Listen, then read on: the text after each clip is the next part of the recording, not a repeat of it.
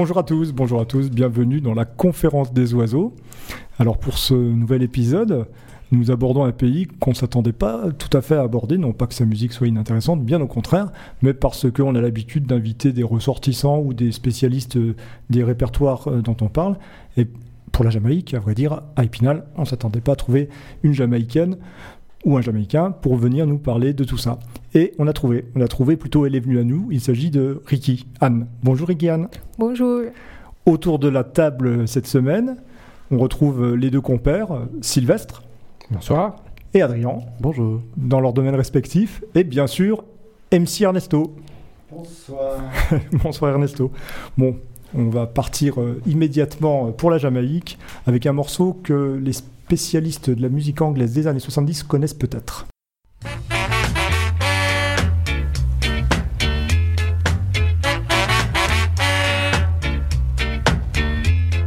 Stop your running about. It's time you straighten right out.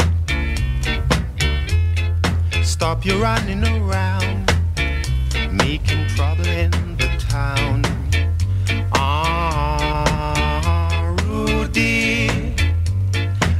Message to you, Rudy, a message to you.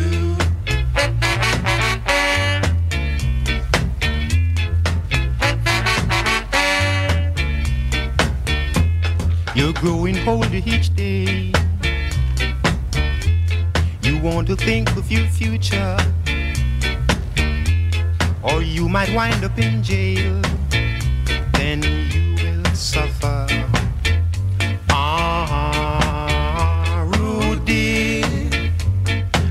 Message to you, Rudy, a message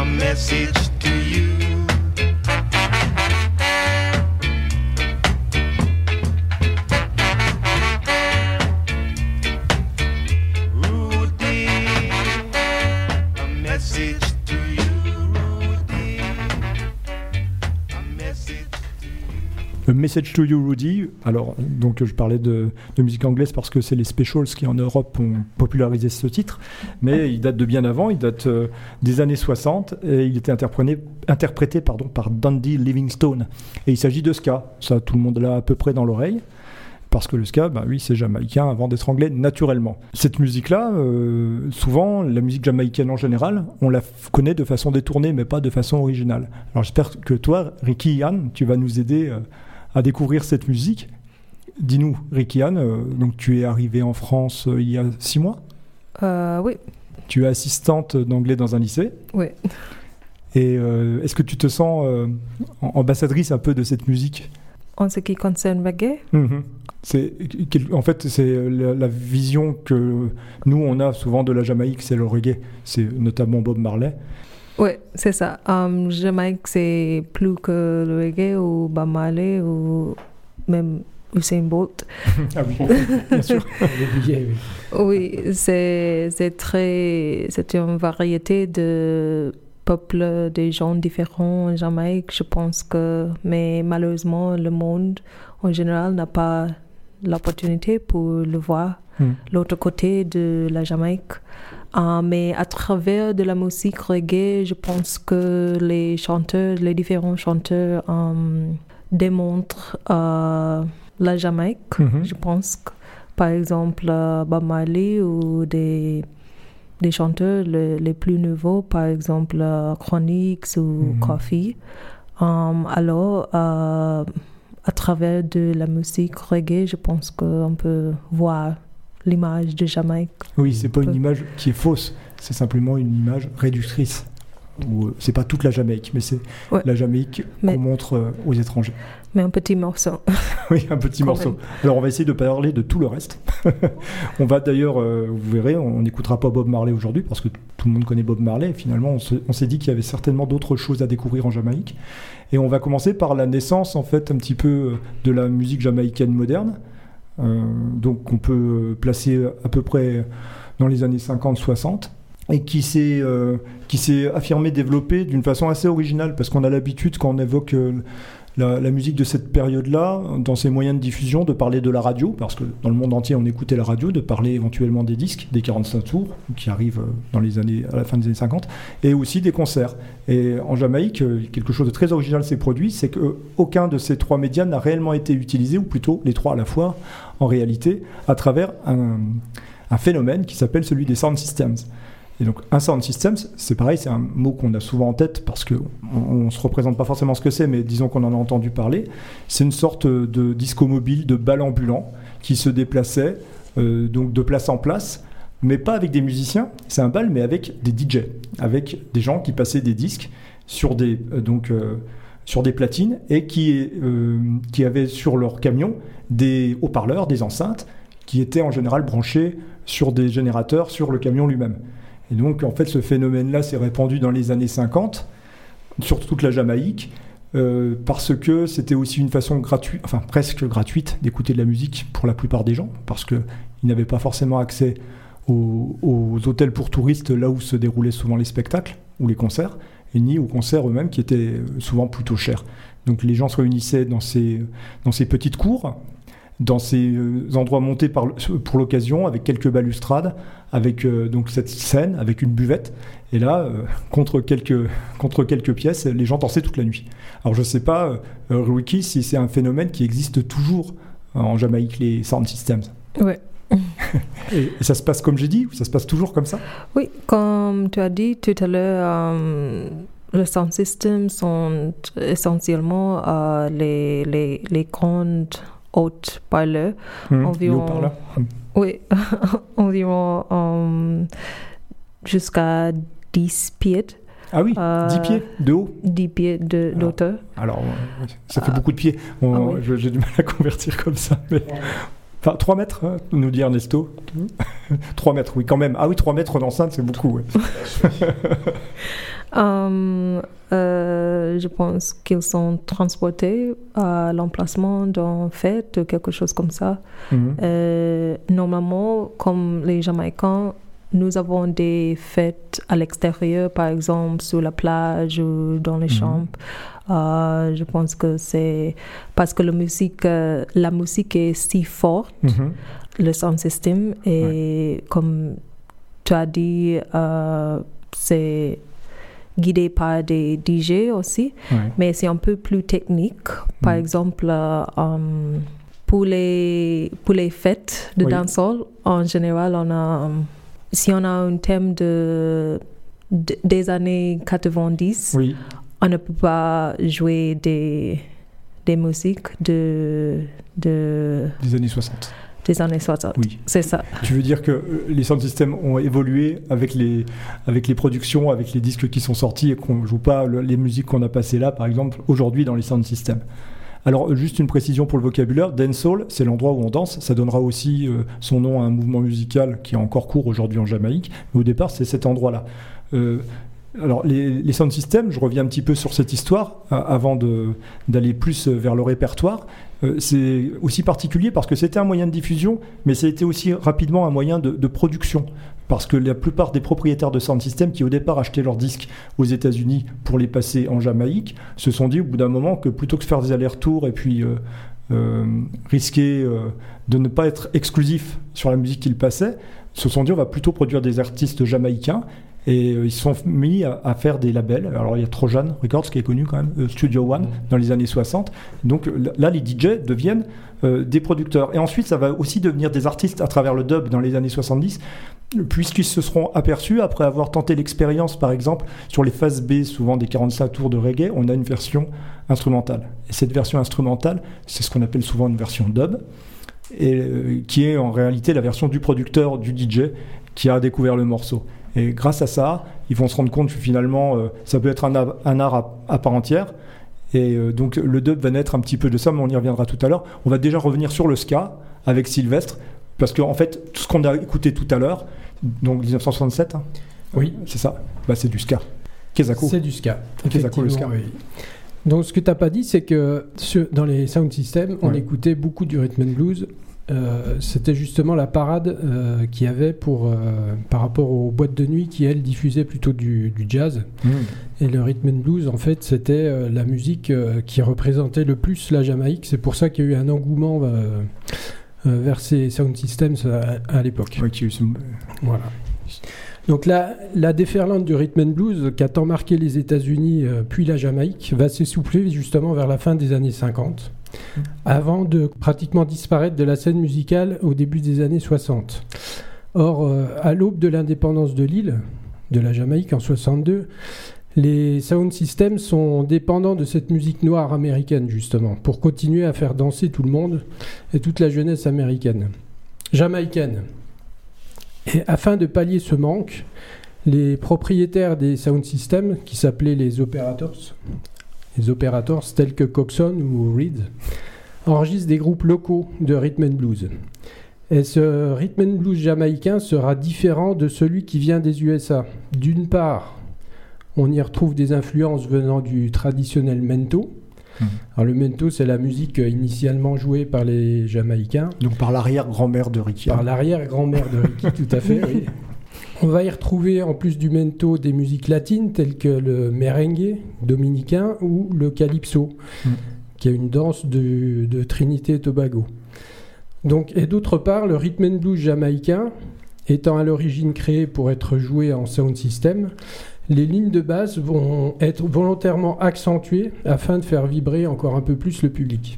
Et de là va émerger euh, plusieurs groupes, dont un, les Blues, euh, les Blues Busters. Et ils vont accentuer, eux, le rythme des- du mento.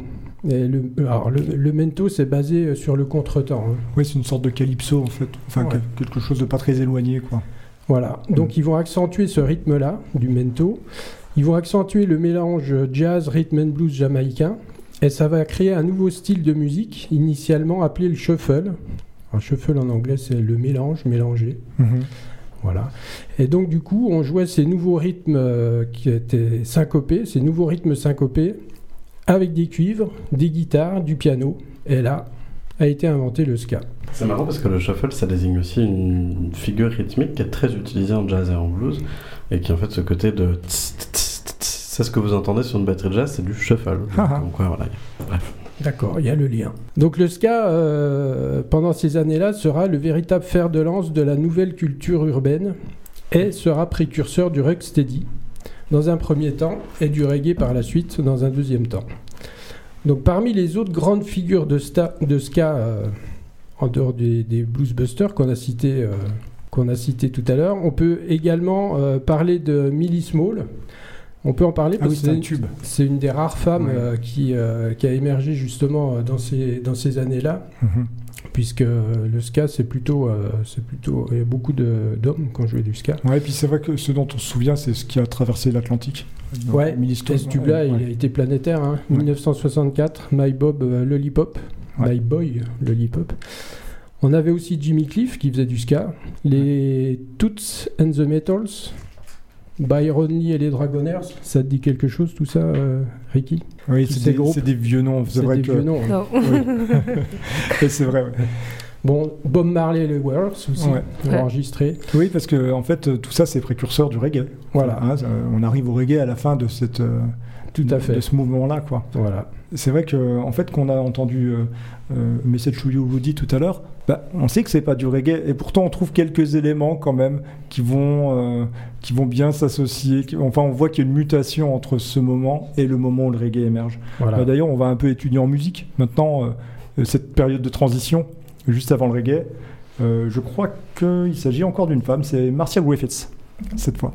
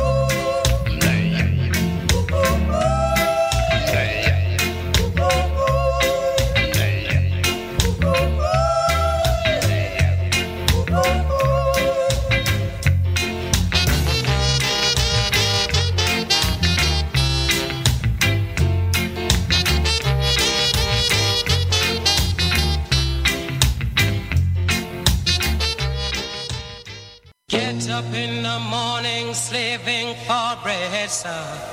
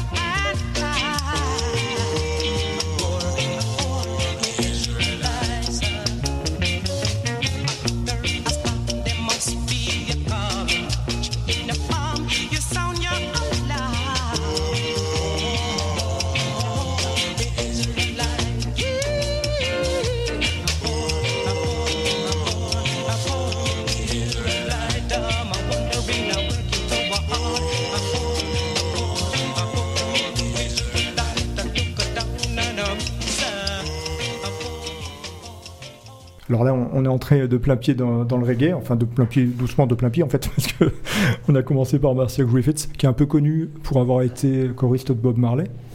Et, et puis ensuite, on a enchaîné euh, sur euh, Desmond Decker and the Aces avec euh, Israelites. Là, on est en plein dans le rocksteady, hein, par contre. Ouais, on est voilà dans, dans, dans ce moment de bascule euh, et d'émergence du reggae. Là, ça va commencer vraiment. Et euh, donc, on, a aussi euh, dans les paroles I- Israelites, Israélites. Donc, euh, un thème Rasta. Et c'est un des. Enfin, il y a eu des thèmes Rasta avant.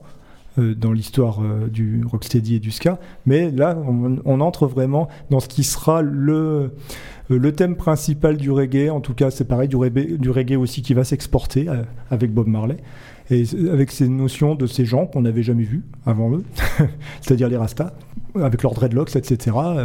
Et on peut un petit peu s'interroger sur, euh, sur comment c'est venu tout ça. Alors, bon, il y a deux façons d'aborder euh, la question Rasta. Il y a la question politique, on peut dire, parce que c'est un mouvement social, c'est un mouvement politique, et aussi la question spirituelle. Là, dans un premier temps, on va d'abord aborder euh, la question politique, c'est-à-dire que veulent ou que voulaient les Rastas, mais que veulent-ils au fond? Est-ce qu'on on peut dire, Ruki, qu'avant tout, c'est un mouvement rebelle, un mouvement d'opposition? Excuse-moi, Oui. C'est-à-dire, euh, en fait, euh, lorsqu'on pense Rasta, euh, souvent on pense rébellion, Ah, opposition, Oui. contestation, oui, et, et tout ça, c'est vrai. mais, mais au contraire, c'est l'opposé. C'est l'opposé. Oui, Oui. parce que les, euh, le, le rastafarianisme, Oui. euh, à mon avis, euh, le rastafarianisme en Jamaïque, c'est plutôt comme euh, une façon de, de vivre. Oui. C'est pour garder un esprit très positif, très calme, Mhm. sans violence. Mais je pense que on peut dire euh, quelquefois que le rastafarianisme, c'est le rebelle Mhm. euh, parce que je pense que les rastas Oui. opposent euh, l'autorité en Oui. général? Il s'oppose à l'autorité. Oui, Ouais. mais en général, les rastas sont très, sont très calmes. En fait, c'est une sorte de rébellion calme, de rébellion pacifique. Oui. C'est ça. Et c'est vrai que c'est très lié, dans ce que j'ai un petit peu étudié euh, de la question Rasta, euh, c'est très lié à l'émergence euh, des causes panafricaines, des causes des Noirs américains en réalité, et de la volonté de raconter l'histoire de leur point de vue. C'est-à-dire, en fait, la colonisation et puis l'esclavage a- les a privés de ce point de vue. C'était le point de vue des dominants qui s'exprimait toujours. Et le- les premiers euh, intellectuels américains de, de la fin du 19e siècle, lorsque euh, ils, font, euh, ils font naître cette conscience noire, ils s'attaquent d'abord à la question historique. Et ensuite, Ma- Marcus Garvey, qui est un peu un héros des Rastas, qui est jamaïcain, Ouais. et qui lui passera de la parole aux actes en organisant des meetings, en organisant des, des partis politiques et aussi euh, en organisant le rapatriement, euh, enfin en tout cas c'est ce qu'il aurait voulu faire, euh, de- des Noirs de la Jamaïque et des États-Unis vers l'Afrique, vers une sorte de terre promise. Euh, il va avoir une influence énorme sur les Rastas, avec cette idée que pour vivre heureux, il faut vivre à côté du monde, à côté de Babylone. Ouais. Ouais. Et c'est quelque chose qu'on retrouve aussi encore aujourd'hui chez les Rastas, cette volonté de, de se séparer du monde? Euh, je pense que oui et non, euh, parce que le, le rastafarianisme euh, existe encore en Jamaïque, mais je pense que pas dans la façon euh, dont euh, les étrangers pensent. Euh, je pense qu'à cause de l'image de, de Bob Marley, euh, beaucoup d'é- d'étrangers pensent que les Jamaïcains ont des dreadlocks ou, Oui, ou- et nous pratiquons un style de vie très hippie euh, et tout le monde fume de marijuana. Mais c'est pas le ça, cas. c'est pas le cas. Euh, c'est peut-être euh, le stéréotype le, le plus grand, oui. le stéréotype jamaïcain le plus grand, je pense. que- oui, oui, c'est certainement le plus Euh, courant. Oui, on imagine ça. euh. Ça équivaut à notre béret Et notre baguette. de pain. Oui. Alors, C'est ça. Mais je pense que parce que les Rastas, euh, sont un peu contre les règles, mais les règles restrictives, par exemple, le marijuana en, en Jamaïque, c'est pas légalisé, Mhm. mais ça c'est plutôt euh, une part de, de, de, de la façon de, de vivre pour les Rastas. Alors si le, gouverne- si le gouvernement restricte euh, le marijuana, euh, le- les Rastas euh, ont quelque chose pour manifester. Oui. Alors, mais comme j'ai dit tout à l'heure, les Rastas ne sont pas très violents, ou très rebelles, mais euh, si le gouvernement ou l'autorité provoque Mm. euh, leur façon de vivre, ils Réagissent. réagissent. Oui. Oui. Ils réagissent. Et c'est vrai que même en Jamaïque, euh, au moment où les Rastas arrivent, bon c'est dans les années 30, mais dans le reggae c'est dans les années euh, 60, tout le monde est surpris. Enfin je veux dire, euh, les Jamaïcains eux-mêmes sont surpris parce que c'est une minorité de la population Oui, c'est la minorité qui- de la population. qui s'empare, qui s'empare euh, euh, de, de- du fond, enfin de la culture populaire jamaïcaine, à savoir du, du reggae émergent. Eh ben, on, on va écouter quand même un peu le reggae. Peter Tosh.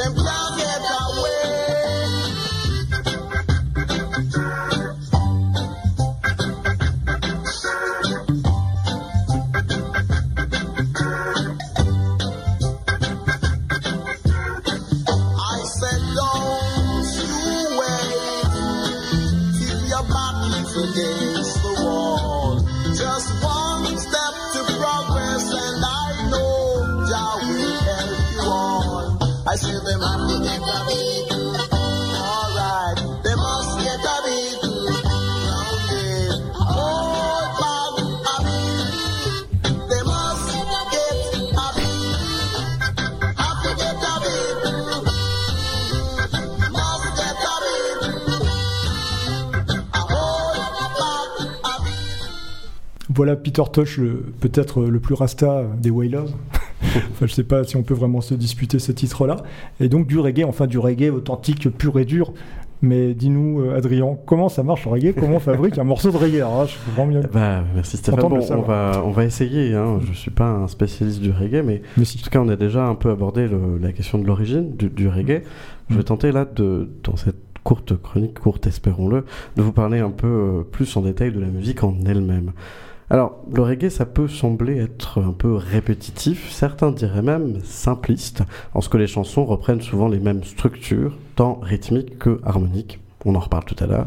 Mais ça n'est bien là qu'une apparence qui cache une réalité beaucoup, beaucoup plus subtile. Euh, tentons un peu ensemble du coup d'identifier quelques ingrédients de la recette reggae. Euh, la cuisine musicale, donc quelle qu'elle soit, hein, se fait à partir de deux grands types d'ingrédients, l'harmonie, c'est-à-dire le choix des notes et donc des accords, et le rythme, qui sera ici, vous le verrez, tout particulièrement central. Alors d'abord l'harmonie. Euh, si le reggae ça sonne si familier à nos oreilles, ça n'est pas juste dû à sa large diffusion, mais c'est aussi, je vous le disais tout à l'heure, parce qu'on utilise souvent, très souvent, les mêmes structures harmoniques. Ce que ça veut dire simplement, c'est que lorsqu'on fait du reggae, on se base très fréquemment sur les mêmes suites d'accords. Il y a donc quelques progressions, c'est le nom qu'on donne à une suite d'accords lorsqu'on veut faire genre qu'on s'y connaît un petit peu, euh, que l'on retrouve en transversal un peu partout dans la musique reggae. Si telle chanson vous rappelle donc au souvenir de telle autre, rien de plus normal. Pour ce qui est des lignes mélodiques, que ce soit le chant ou les instruments un peu plus solistes, on va énormément utiliser ce qu'on appelle la gamme pentatonique, la penta pour les intimes, qui elle aussi est très familière à nos oreilles. Très familière parce que euh, vous la connaissez tous, elle est très utilisée dans toutes les musiques populaires afro-américaines, que ce soit le blues, le jazz, le rock and roll, et dans toutes les musiques qui en découlent, qui en découlent pardon, et Dieu sait qu'elles sont nombreuses. Alors comme son nom l'indique, cette gamme pentatonique, penta, est une gamme de 5 notes, donc assez simple en réalité. Et s'il existe de nombreuses gammes pentatoniques différentes en fonction du choix de ces notes les unes par rapport aux autres, on va en retenir deux principalement qui ont un énorme avantage, c'est de sonner extrêmement bien et de constituer une base facile à utiliser pour la composition et l'improvisation. La gamme pentatonique majeure et la gamme pentatonique mineure par assimilation à nos gammes occidentales à sept tons qu'on connaît un peu plus. Alors, revenons un peu à du concret parce que j'ai Chante-nous de- quelque chose. Tu, tu crois pas, c'est bien dire. Euh, tu, dis- tu disais tout à l'heure qu'on n'entendrait pas du Marley, alors bon, on n'entendra pas lui.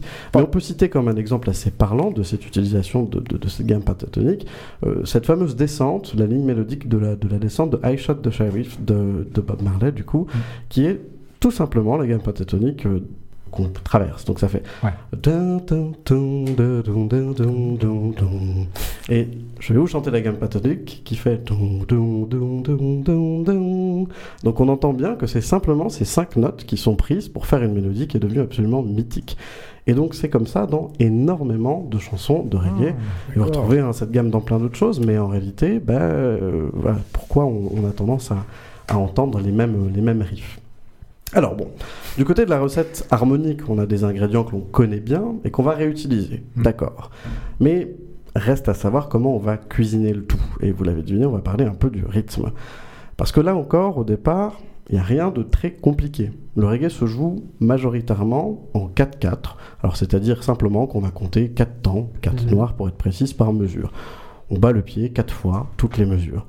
C'est le cas aujourd'hui de l'immense majorité des chansons rock et pop modernes, et cette signature rythmique nous apparaît la plus naturelle possible, tant elle est imprégnée dans notre imaginaire et notre culture musicale. Ce qui se complique un peu, c'est ce qu'on va mettre dessus. Parce que la guitare, rythmique, d'abord, elle, elle va venir se placer en contretemps. Et on l'a très clairement entendu. Euh, Vous battez la pulsation et entre deux battements de pied, la guitare joue un accord sec, comme flottant au-dessus de cette base rythmique qui, elle, est stable. C'est ce qu'on appelle, en reggae, le skank. Mhm. Skank, c'est ce petit battement de, de, cet accord très sec à la guitare. C'est l'élément qui est évidemment le plus facilement identifiable euh, du reggae en général et qui permet de euh, caractériser le plus facilement ce style. Il est souvent doublé d'ailleurs par un clavier type orgue qui enrichit un peu la figure rythmique et vient apporter quelques subtilités. Mais je n'en dirai pas plus, euh, nous n'avons pas toute la nuit.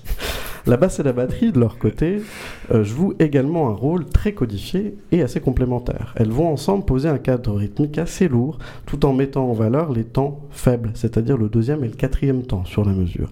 La batterie ne tapera par exemple presque jamais la grosse casse sur le premier temps, ce qui est le cas dans quasiment toutes les musiques qu'on écoute, hein, Mhm. euh, ce qui laisse une impression vraiment de flottement, encore une fois. Et tapera toujours le coup de caisse clair sur le troisième temps. C'est ce qu'on appelle dans le jargon le one drop. Et ce one drop là, bah, notez que dans le rock, dans la pop, euh, on l'entend jamais. On On, tape pas. le 2 et le 4. Alors, un, un coup de skank, un coup de one Alors, le drop. skank c'est la guitare et le one drop c'est le coup de caisse clair sur le troisième temps. Ok. Non, Bon, mais plus encore que de discuter de la structure rythmique de la musique du reggae, c'est dans son appréciation rythmique que se joue à mes yeux toute la finesse de ce style. Car si sur le papier c'est facile de vous dire, enfin facile, Mm. il faut placer la caisse claire ici euh, et la guitare rythmique en contretemps, en pratique les musiciens de reggae jouent au fond du temps. Et c'est une image pas si mal faite, qui indique que si l'on quantifiait parfaitement les subdivisions d'une mesure, alors on se rendrait compte que les musiciens de reggae jouent légèrement en retard. Et cette manière d'interpréter le rythme est fabuleuse, puisqu'elle permet déjà une grande palette d'expressions, chaque musicien ayant en quelque sorte sa propre manière d'être un peu en retard, et nécessite aussi donc une grande cohésion au sein du groupe pour obtenir un groove qui fonctionne. C'est également ça qui donne l'impression que le tempo de la musique varie alors qu'il est en réalité stable et qui s'assimile à mes yeux à cette sensation de tomber en arrière avant de se rattraper au dernier moment. Pour Mhm. moi, le reggae flotte. Puisque la Jamaïque est le pays du reggae, peut-on dire que la Jamaïque est une île flottante Bravo. Excellente question. Celle-là, je voulais pas la mettre, pardon. bon, on pourrait encore longtemps parler des richesses de ce style si particulier et si codifié, malgré son approche qui est pourtant assez empirique, mais on a déjà quand même bien éclairci la recette du reggae. Ouais. Reste comme en cuisine que deux gâteaux suivant la même recette n'auront jamais tout à fait le même goût, et qu'il y a dans l'expertise du chef une part de mystère que l'on peut attribuer à la magie de l'art. Au génie même parfois, pour. Alors pour les travaux pratiques, on, on a convoqué euh, Junior Biles euh, avec Beat Down Babylon, 1972.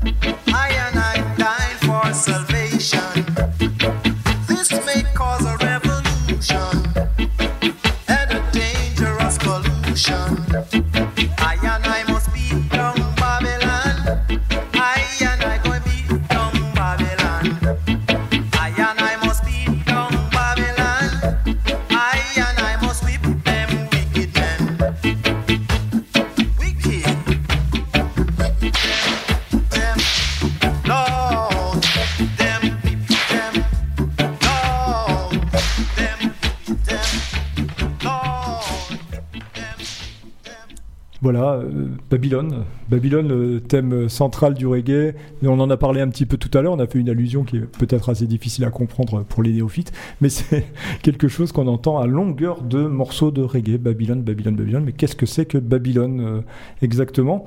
En fait, dans, la spiritualité Rasta, euh, si on veut résumer les choses de façon peut-être très sommaire, on dira que la philosophie Rasta ou la religion Rasta, c'est une sorte de transposition euh, de la Bible en Afrique. C'est-à-dire que euh, dans, la, Bible, euh, la terre promise, ça chacun le sait, c'est Israël, le peuple élu, ce sont donc les Juifs, et dans la religion Rasta, la terre promise, c'est l'Éthiopie, et le peuple élu, ce sont les Africains. Alors pour ça, les Rastas se sont basés sur une autre lecture de la Bible, sur une autre interprétation, mais c'est une interprétation qui a eu cours même dans les, dans les églises euh, américaines euh, au 19e siècle, et ensuite euh, qui va se répandre euh, Et il dans y a leur... aussi une autre version de, de la Bible en question? Je sais pas. Si, tout à fait. Il me semble bien, hein, genre je sais plus. Oui, mais- il y a la version du roi Jacques. Au, au- ouais, ouais. au XVIIe siècle, c'est là que le mot Éthiopie apparaît pour la première fois dans la Bible. En fait, il est répété une quarantaine de fois et il donne une localisation concrète, euh, et, donc, et africaine surtout, à l'histoire sainte, euh, à l'histoire d'Israël. Et euh, en fait, une fois qu'on a compris ça, ben, on comprend quasiment tout le vocabulaire rasta. C'est-à-dire que Babylone, c'est là où les Juifs avaient été déportés, parce que euh, lorsque Jérusalem avait été prise par les Babyloniens, donc euh, Babylone, c'est l'ennemi, Babylone, c'est les forces d'oppression, et en l'occurrence, c'est l'esclavagisme. et les juifs, donc ce sont les, les Africains. Et on, comprend ça aussi lorsque on parle, l'on parle Sélassié, le roi d'Éthiopie, qui devient le roi de la terre promise, donc le Messie en quelque sorte, et on va lui attribuer euh, des, des pouvoirs euh, quasi divins. Euh, c'est un vocabulaire qui est encore court en Jamaïque aujourd'hui, Wikian Oui. Ce vocabulaire rasta euh, sur. euh, Oui, Babylone? oui. Euh, Babylone, c'est c'est plutôt un terme euh, rasta, très très rasta en Jamaïque, Mhm. qui fait référence à l'autorité en général, par exemple le, le gouvernement. Euh, moi, je pense que le- l'équivalent français, c'est le flic, par exemple. Mais on l'utilise encore, même en français. Les groupes de reggae de, de France utilisent ce vocabulaire-là et parlent de Babylone pour désigner euh, la société de consommation, le système répressif ou plein d'autres choses. Oui. Et on entend ça dans les chansons de reggae français faites par euh, des petits blancs du coin. c'est quand même assez marrant. Oui, oui, c'est marrant. C'est vrai que bon, euh, cette figure inverse de la terre promise, cet ennemi euh, en fait un peu flou général, le mal, en réalité l'incarnation du mal et de l'oppression, c'est Babylone. Et euh, lorsque on parle de Rasta, euh, ça fait partie euh, vraiment du vocabulaire de base. Euh, Il y a d'autres d'autres thèmes. euh, je vois Trian qui rigole. À tes souhaits. ouais. Il y a d'autres thèmes, un petit peu, euh, d'autres idées reçues, euh, comme euh, les, les dreadlocks par exemple, ou, euh, ou d'autres choses comme ça, euh, qui, viennent, euh, qui viennent renforcer euh, l'image des Rastas dans, par le monde, en fait, qui font partie un petit peu de la panoplie, si on veut dire des Rastas, mais euh, il faut quand même pas porter trop de crédit, n'est-ce pas, Sylvestre? Oui, c'est vrai que bon, la Jamaïque rime un peu avec dreadlocks dans l'imaginaire européen, on va dire. Mais les dreadlocks, en fait, étaient une coiffure ancestrale euh, arborée par différents peuples depuis toujours en Afrique. Ça fait très longtemps que ça existe. Euh, on a des traces qui, qui remontent à, à l'Antiquité, même en Égypte. Euh, L'Antiquité, c'est 3000 ans avant Jésus-Christ. hein, donc, euh, Ça fait longtemps qu'on se pas les cheveux, en fait. ça fait longtemps que les dreadlocks, ça s'appelait pas comme ça, je suppose, à l'époque, mais Hmm. que ça existe. Puisque les membres de la famille royale égyptienne et les hauts dignitaires portaient ces, ces coiffures, au naturel ou en perruque. Et on va les retrouver également euh, sur les fresques murales, et même des restes de momies découverts dans les tombeaux portaient ces dreadlocks, plus ou moins intacts, hein, bien sûr, euh, avec le temps passé. On va retrouver aussi ces traces-là au Bénin, au Sénégal, en Gambie, euh, chez les Maasai aussi, donc au Kenya, en Tanzanie. On va retrouver également, alors, en dehors de l'Afrique, en Asie, euh, ces dreadlocks, en Inde notamment, où des archéologues ont retrouvé des statues de la divinité indienne Shiva euh, qui arbore ces dreadlocks. Alors Shiva, elle est caractérisée par euh, Plein de bras.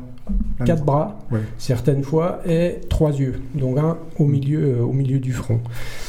et de nos jours, ces adeptes, ce sont les sadhus. Les sadhus. Michel Sadou rien. Excusez-moi, alors, Oui. Je reprends un peu mon sérieux Oui, parce que c'était Ah oui, sacré pour. sérieux, euh, Donc les sadhus, euh, eux, portent des dreadlocks, et pour eux, ce, ce sont euh, des, c'est sacré. Leurs cheveux participent à négliger et à refuser la vanité justement. Alors, en, en définitive, euh, il y a toujours quand même une signification, soit de puissance, soit d'opposition, dans, dans le port des dreadlocks. Enfin, je veux dire, c'est- jamais la, la coiffure générale, Euh, c'est une coiffure. euh, qui- à laquelle on donne un sens. Quoi. Chaque civilisation aura peut-être donné un sens différent. Oui, c'est ça. Soit euh, ça représente des, des hauts dignitaires, justement, soit euh, des euh, voilà. euh. Et dans notre Jamaïque, euh, donc en fait, les dreadlocks, c'est un signe de reconnaissance Ou juste une mode? Euh, ça dépend. Euh, pas certains, c'est juste une mode, mais pas les Rastas, les vrais Rastas en Jamaïque, c'est plutôt euh, la religion. Oui, un signe de reconnaissance. Ouais. Ouais. Tous les Rastas portent des dreadlocks En Jamaïque? Non. Pas exactement. en fait, il y a une chanson qui s'appelle You don't have a dread to be Rasta. Ça signifie on ne doit pas avoir le coiffeur de dreadlocks pour être Rasta. Hmm. Alors, ça, c'est vraiment quelque chose de cœur, Mhm. de l'esprit, mais pas exactement comme on, on se voit. C'est un signe extérieur. Ouais. C'est pas nécessaire pour avoir la spiritualité rasta. Ouais. Et, et parmi euh, ces signes aussi euh, Rasta, on, a- on parle souvent, euh, enfin, donc, euh, de, des couleurs rouge, jaune, roux, euh, vert, pardon. Sont celles de l'Éthiopie, hein, euh, Ouais. pour les raisons que j'ai dites tout à l'heure. Et euh, on met aussi l'accent euh, sur la, la vie communautaire, parce que c'est vrai que l'Éthiopie, enfin, pardon, le, les Rastas, c'est aussi au départ des communautés. C'est des communautés avec euh, des mœurs spéciales, avec un mode de vie spécial et une alimentation spéciale également. La cuisine Aitol. C'est ça, la cuisine Ouais. c'est ça. Est-ce que tu connais ça, Ricky Ann Oui. Ouais. Aital, um, ça c'est aussi vocabulaire Rasta. Ah, um, en termes Rasta parce que um, c'est le, le régime alimentaire euh, des Rasta, Aital. Um, c'est-à-dire la façon la plus naturelle de, de manger. Par exemple, euh, ma mère, euh, ma, ma grand-mère, désolé, ma grand-mère et mon père, Ouais. euh, ils sont Rasta Ouais. et ils ne mangent que euh, des aliments biologiques avec peu ou pas de sel. Mhm. Et le plus important, c'est le rastas ne mange pas de viande rouge. Euh, ma grand-mère, par exemple, elle est pescétarienne Et poisson? Ouais. Ça? De, poisson et de légumes. C'est ça, ça c'est tout. Um, et pour mon père, elle est végétarien.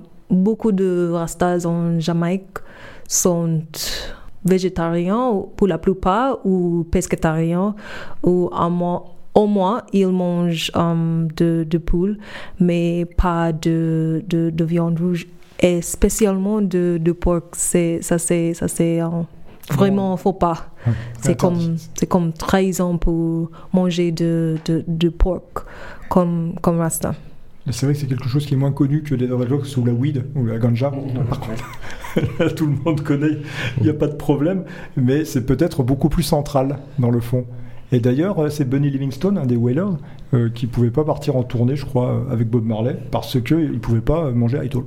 Donc euh, il n'allait pas en tournée. Et ils ont arrêté de faire des tournées euh, chez les Wailers, euh, ils se sont contentés d'enregistrer les disques. On va faire une petite pause musicale de reggae, bien sûr. Bien sûr. Quoi d'autre à cette heure-ci?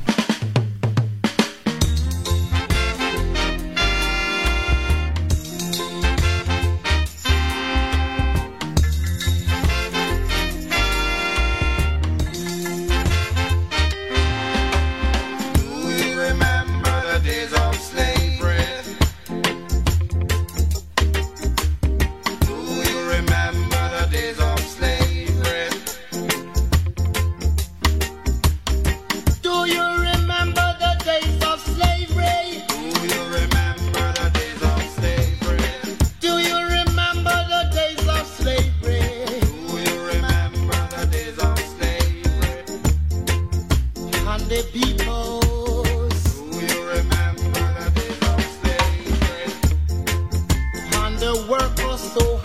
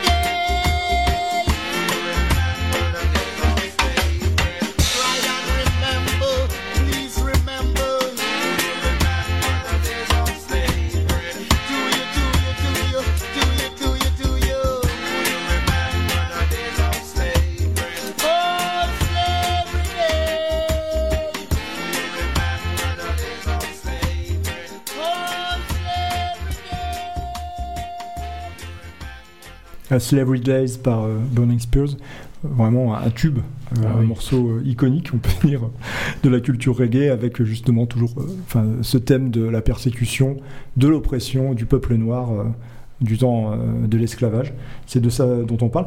Mais euh, c'est un petit peu aussi un morceau de notre génération, à nous tous qui sont autour de- des micros, euh, à l'exception de Ricky Ann, qui elle écoute du reggae plus contemporain. Et euh, justement, tu nous as choisi quelque chose, un reggae, euh, enfin une chanson euh, de ta génération. Ouais. Ouais. C'est quoi?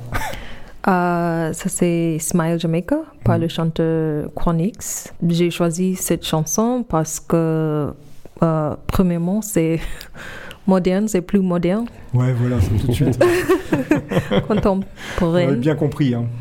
Oui, euh, et euh, aussi, euh, je pense que grâce à la personnification de la Jamaïque, euh, Chronix donne une voix à un pays qui a été exploité, non seulement par les étrangers, mais aussi par ses ha- habitants, malgré tout ce qu'il a offert.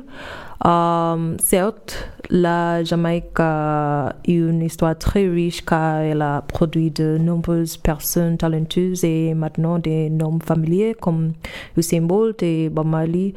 Euh, cependant, il y a beaucoup de si- situations oppressives qui, empêchent euh, le pays de progresser davantage. Cette chanson, cette chanson, désolé, euh, est, un, est un hommage à la Jamaïque qui est essentiellement le, le cœur de la musique reggae. À mon avis, le véritable esprit du reggae est d'attirer l'attention sur ces situations dans la vie qui, est, qui peuvent être un peu difficiles à aborder. Euh, bien que la musique reggae répond surtout une énergie positive et un message très très très positif. Euh, dans la vie, il y a un bon côté et un mauvais côté à tout. Et je pense que Chronix le démontre dans cette chanson. On écoute Chronix.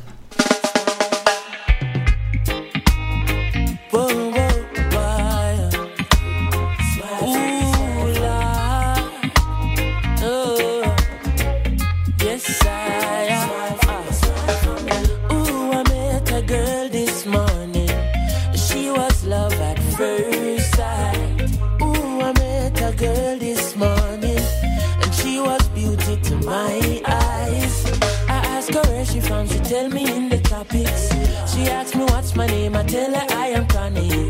And I said, girl, tell me what's your name. And she tell me that her name is Jamaica.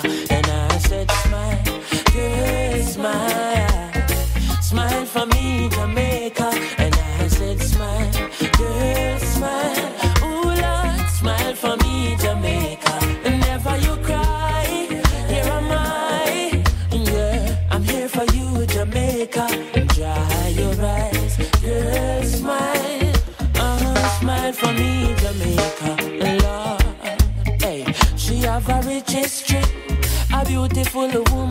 sweetest gifts. Beautiful sunrise and an evening kiss. Of a nice sunset on the evening season. But she tell me, say she tired. Tired of the exploit and the liars. She give them reggae, give them beaches, give them flowers and the ferns. All she got is abuse in return. But I say, don't you worry yourself, mama. Hey, Chronix is here to your help, mama. Ooh, I said, no worry yourself,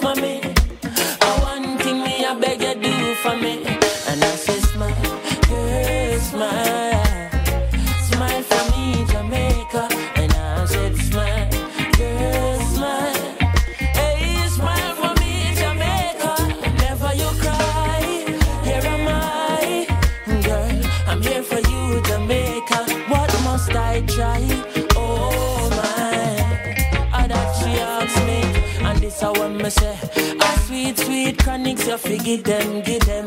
The one drop beat pan a rhythm, rhythm. Are you give them bob with a different step in? You give them bolt, nobody can run left him. Boy, but see ya, them must see things say you're out of ideas. You give them art and sweet literature. You gonna make the world see the better picture. Uh-huh, I said, no worry yourself, mama get to your head.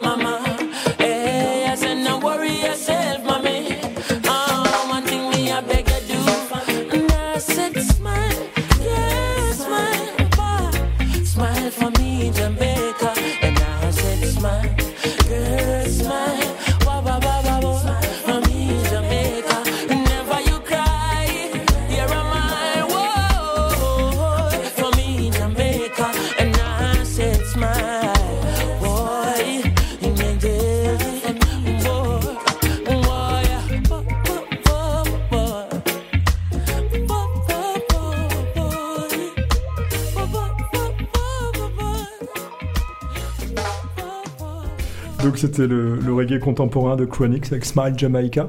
Vraiment contemporain, un morceau qui a une dizaine d'années, hein, tu m'as dit, hein, je crois, Weekend, à peu près, 10 ans. Ouais. C'est- un, un morceau très connu? Oui, Ouais. Euh, c'est très connu en Jamaïque. Et ça correspond bien à ce que tu veux nous faire passer aussi de la Jamaïque, Smile Jamaica. Oui. Quelque chose de positif. On va faire opérer un, léger retour en arrière dans les années 70, encore, mais cette fois pour vous parler de l'évolution de la musique en dehors du reggae, même si c'est jamais en dehors du reggae à la Jamaïque en réalité. Mais euh, tout à l'heure on parlait de Sound System et de ces... euh, de ces producteurs qui ont fabriqué de la musique et cette musique euh, on la connaît aujourd'hui sous l'étiquette dub. So honesty ought to be the best of policies, I would say. The more you give, the more you receive, as I would tell you. The more work you do, so what I should know. The more pay you should get, as I would tell you. Don't help the weak if you are strong. Baba, own your fault if you are wrong, as I would really beg you. You got to help the whole if you are young. So the good God gotta see what you do.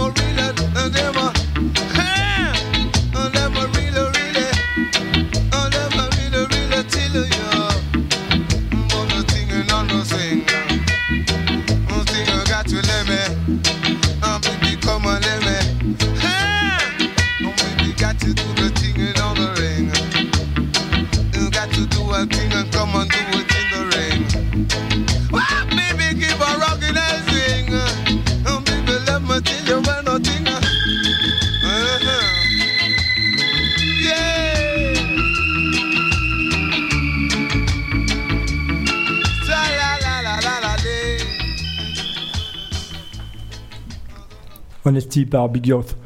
Voilà, on a un peu ce côté dub. Alors, on appelle ça dub. Les spécialistes euh, n'y reconnaîtront pas forcément le son du dub d'aujourd'hui, parce que ça manque de reverb, etc. Mais on a le principe, c'est-à-dire que on a affaire à un producteur qui improvise à moitié improvise, qui slame, enfin, euh, qui ambiance en réalité sur euh, une musique, un rhythm, comme on disait euh, en Jamaïque, sur un rythme, et qui se lâche un petit peu, voilà, qui, qui amène un message, et qui le fait avec d'ailleurs beaucoup de talent. Ah oui, Et j'adore sa façon de chanter. Ouais, c'est ouais, c'est puis ça annonce le rap hein, c'est pareil, c'est un, disque de 73 74 quelque chose comme ça. Donc ça annonce un petit peu des choses qu'on entendra ensuite euh, dans le rap. Le, le genre dub, il va se développer jusqu'à devenir un style en soi et jusqu'à produire euh, ce qu'on appelait la dub poetry. Ouais. c'est-à-dire des poètes. Alors là, on part, très- on part plus de la musique sur laquelle on improvise un texte, mais le contraire, on écrit un texte sur lequel euh, qu'on va déclamer en fait sur de la musique. Euh, ça fait partie de des évolutions des années 80 qui sont parallèles au, au dancehall et donc au, au mouvement plus contemporain. En fait, ça s'arrête quand le reggae pour toi Enfin, le, le reggae triomphant, si on veut pour toi, Rukian. C'est dans l'histoire de la musique jamaïcaine. Le dancehall, c'est quand? Je pense que c'est les années 60 pour le dansant, Ouais, le dancehall pour l'endroit, mais pour le genre. pour les gens. Le genre, euh, la- euh, le reggae, en fait, euh, n'est plus dominateur au bout d'un moment. Oh, ok. Euh, Maintenant, on a euh, la Jamaïque est divisée entre deux. Euh, une côté, on a la musique reggae et l'autre côté, on a la musique dancehall. Mm. Je pense que la musique dancehall, c'est plutôt pour les, le, le, le côté, la côté de, de population plus jeune, en- environ 25 et 25 ans et moins. Euh, et pour les plus âgés, c'est pour euh, reggae. Et oui. Je pense Voilà. que parce que euh, je pense que le- les jeunes en général, Mhm. je pense qu'en fait les jeunes en général ne sont pas attirés par un message euh, positif. Ça Parce, parce que le message du dancehall est très différent. Oui, c'est très différent Oui. Euh, parce que c'est ennuyant, on peut dire pour Mhm. les pour les gens. Euh, le dancehall est l'opposé Agressif. de- et l'opposé de la, de la musique reggae. C'est agressif, c'est très fort. Il y a, elle, la musique euh, dancehall glorifie le sexe, violence, euh, une façon de vie euh, très consumériste, euh, quelque chose comme ça. Pas très Euh, spirituel. C'est ça. Et euh, plutôt, euh, euh, pour la plupart euh, des chansons danseuses sont en patois, le dialecte euh, jamaïcain, Ah oui, on dit. Oui. Le- le- comme en français. C'est marrant. tandis que le reggae est généralement en anglais. Euh, Alors, je pense que c'est c'est plutôt en, en dichotomie entre oui, les deux. Oui, c'est oui. C'est ça. ça. ça fait une partie des grandes différences. Oui. euh, Puis euh, un paradoxe aussi un peu parce que euh, il revendique euh, de cette façon-là l'appartenance au peuple, peut-être en chantant en patois, Ouais. Un peu comme le rap peut avoir aussi son vocabulaire et sa façon de parler. Dans le passé, il y avait, il y avait une grande emphase sur le, le mot danse Mhm. en dancehall parce que le, il s'agissait de, de danser. Oui, C'est ça, évidemment. Um, les, les Jamaïcains, en fait, ne sont pas très origi- originaux. Mais Mm. danseur, c'était um, très pour danser, danser pour s'amuser. Mais maintenant, c'est, il a évolué dans quelque chose complètement différent avec... um, avec euh, un autre message et c'est plus une un musique autre- pour s'amuser. C'est ça. Et donc c'est drôle de voir que les sound systems ont généré deux mouvements totalement opposés qui sont d'un- d'une part le reggae et d'autre part le dancehall. Ça vous a plu les amis cette émission? Oui. Ouais, hein, on, a, on a appris beaucoup de choses. Ah oui, et puis grâce à Wikian, on a tordu le cou à des idées reçues quand même, je pense. Enfin, nous, on a énormément appris en la faisant, l'émission, en la préparant, et puis on a pris euh, aussi plaisir à, à parler avec toi, Wikian. On va se, quitter euh, sur un morceau un peu original, comme d'habitude, un petit peu euh, en dehors de ce qu'on attend du reggae. Ça s'appelle Surfing par Ernest Franklin et on se retrouve le mois prochain. Bye bye les oiseaux. Au revoir. Au revoir.